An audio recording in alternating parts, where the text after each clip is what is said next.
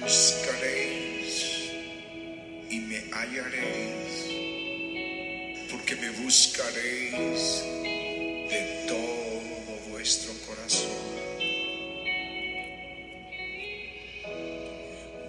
Bajo tu sombra, Paz de Cristo, amada iglesia, queridos hermanos, qué gusto poder saludarles en el nombre de nuestro Señor Jesucristo.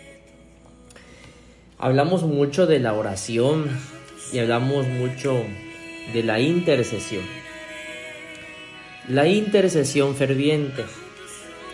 Y reflexionando en la palabra en Hechos, capítulo 1, el verso 14, una línea, tan solo una línea que encierra cuatro palabras me impactan. Dice el verso 14 de Hechos 1. Todos estos perseveraban unánimes en oración y ruego. Gloria a Dios. Perseveraban en oración y ruego, pero lo hacían unánimes. La oración, amados hermanos y amada iglesia, es el latido del ministerio de los discípulos en todas sus hazañas de fe en el libro de los Hechos. Claro que sí. Es la oración. Se reunieron durante 10 días y buscaron fervientemente la promesa del Espíritu Santo. Hechos 1.14. Tres mil conversos se les unieron en Hechos 2.42. Dice, y perseveraban en la doctrina de los apóstoles, en la comunión unos con otros, en el partimiento del pan y en las oraciones. Recurrían a su mejor amigo Jesús, que estaba a la diestra del trono de Dios, cuando enfrentaban obstáculos abrumadores. Y escuche, el lugar en que estaban congregados tembló y todos fueron llenos del Espíritu Santo y hablaban con denuedo la palabra de Dios. Hechos 4:31. Los primeros cristianos escogieron diáconos para que los apóstoles pudieran persistir en la oración y en el ministerio de la palabra, de acuerdo a Hechos 6.4. Por favor, usted busque la cita en casa. Pedro oró y Dios abrió una puerta para alcanzar a los gentiles. Toda la iglesia intercedió y el apóstol fue librado de prisión en forma milagrosa. Hechos capítulo 10 y verso 12. Pero son hazañas hechas como resultado de una búsqueda. Son milagros como resultado a una oración que ha sido respondida. Son acciones que Dios hizo en milagros extraordinarios porque oraban, intercedían y era la iglesia, no eran unos cuantos. La experiencia, amados hermanos, querida iglesia, ministerios todos. La experiencia de oración en el aposento alto inició una vida de oración para todo el ministerio de los discípulos. Ellos subían al templo a orar en el aposento alto. Mediante la oración desarrollaron corazones confiados. Mediante la oración establecieron una actitud de dependencia del Todopoderoso. Mediante la oración reconocieron su debilidad y buscaron la fuerza de Dios. Mediante la oración admitieron su ignorancia y buscaron la sabiduría de Dios. Los discípulos reconocieron abiertamente sus limitaciones y clamaron por su poder infinito. Reconocieron que nunca podrían alcanzar al mundo con el Evangelio sin la presencia y el poder del Espíritu Santo obrando a través de ellos. Pentecostés, amados hermanos, supervisores, ministros, anfitriones, sublíderes, ministerios, iglesia en general, fue el resultado de una intercesión sincera. Grábeselo aquí en su corazón, medítelo con el Espíritu Santo. Pentecostés fue el resultado de una intercesión sincera. La oración, amados hermanos, es el canal de la bendición. Qué poco tiempo tenemos para poder hablar de esto. Pero si usted se reúne con nosotros a orar en el aposento alto, más que hablarlo, lo vamos a experimentar. Es porque mediante la oración abrimos nuestro corazón a todo lo que Jesús tiene para nosotros. Desnudamos nuestra alma para recibir la plenitud de su poder. Orar es el acto de abrir nuestro corazón a Dios como a un amigo, amada iglesia. No es que se necesite esto para que Dios sepa lo que somos, sino con el fin de que nos capacite para recibirlo. La oración no baja a Dios hasta nosotros, sino que nos eleva hasta Él. En todas las relaciones saludables existe el deseo de comunicarse con la persona que apreciamos. La oración abre nuestro corazón para hablar con Dios así como lo haríamos con un amigo íntimo o un compañero. Amados hermanos, el aposento alto en el libro de los Hechos era un lugar de comunión con Dios, un lugar donde los discípulos oraban individualmente y se unían en oración colectiva, ellos, ellos, los discípulos y la iglesia, los que estaban recibiendo a Jesús y creyendo en el poder de la oración, se reunieron para presentar sus pedidos al Padre en el nombre de Jesús sabían que tenían un representante en el cielo, un abogado ante el trono de Dios. Con solemne temor reverente se presentaron en oración, repitiendo las palabras impregnadas de seguridad. Todo cuanto pidieren al Padre en mi nombre les daré.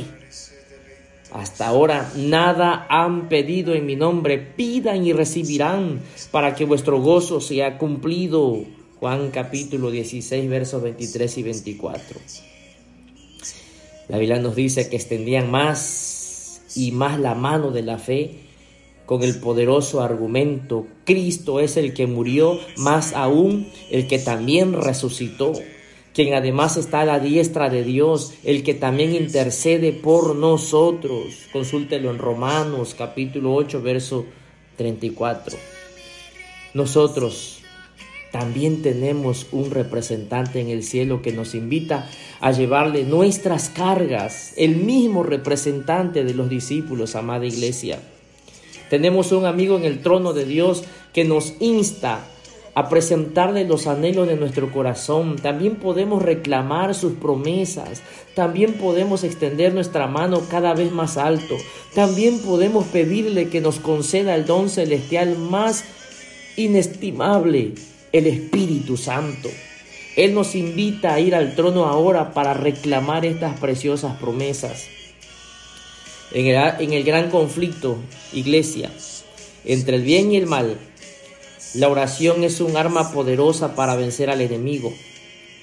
En el problema de la enfermedad, de la angustia, de la depresión, de tu flaqueza espiritual, de tu debilidad, de tu opresión, de cualquiera que sea la situación que estés viviendo, emocional, espiritual o físicamente, hermano, déjame decirte que la oración es el arma poderosa para vencer. Uno de los principios fundamentales del universo de Dios es la libertad de elección. La conocemos como libre albedrío. Dios nunca forzará nuestra voluntad. Nunca nos manipulará para que le sirvamos aunque diariamente obra en nuestra vida, impresionándonos mediante su espíritu para que tomemos decisiones correctas. Su participación en nuestra vida está limitada por nuestras elecciones. Cuando nos arrodillamos ante Él en oración, Él respeta nuestra decisión de que Él intervenga en nuestra vida más plenamente. Su espíritu, amados hermanos, nos impresiona y nos convence antes de orar, pero su espíritu nunca nos llenará ni nos capacitará hasta que oremos. Lea por favor en oración los siguientes pasajes bíblicos, reclámelos como propios. Presente estas promesas divinas al Señor creyendo que Él cumplirá su palabra como cuáles. Pues si vosotros siendo malos sabéis dar buenas dádivas a vuestros hijos, cuánto más vuestro Padre Celestial dará el Espíritu Santo a los que se lo pidan. Lucas 11:13.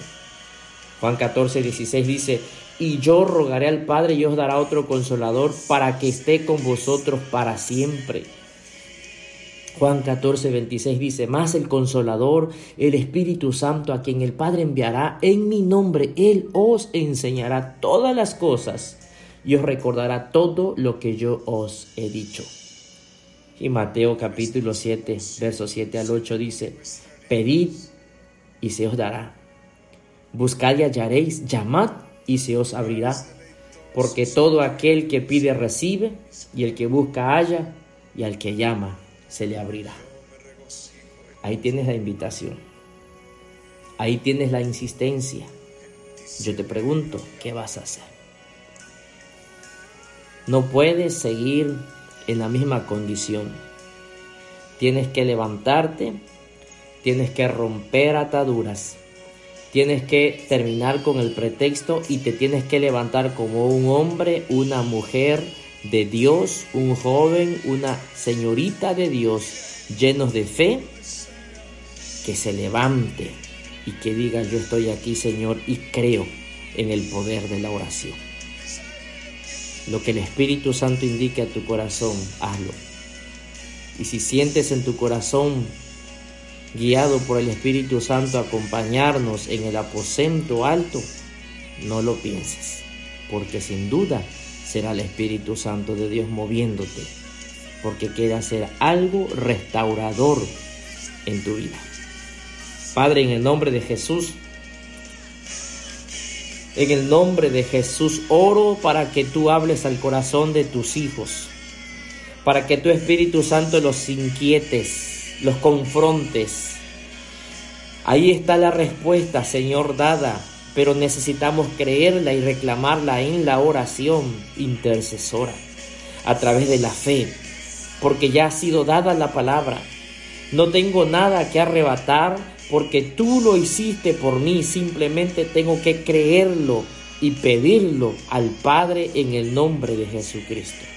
Bendice a tus hijos, al que está enfermo, declaro sanidad de acuerdo a tu palabra en el nombre de Jesucristo al que está desanimado, al que está físicamente decaído, al que está mentalmente desanimado, al que está débilmente, Señor, decaído.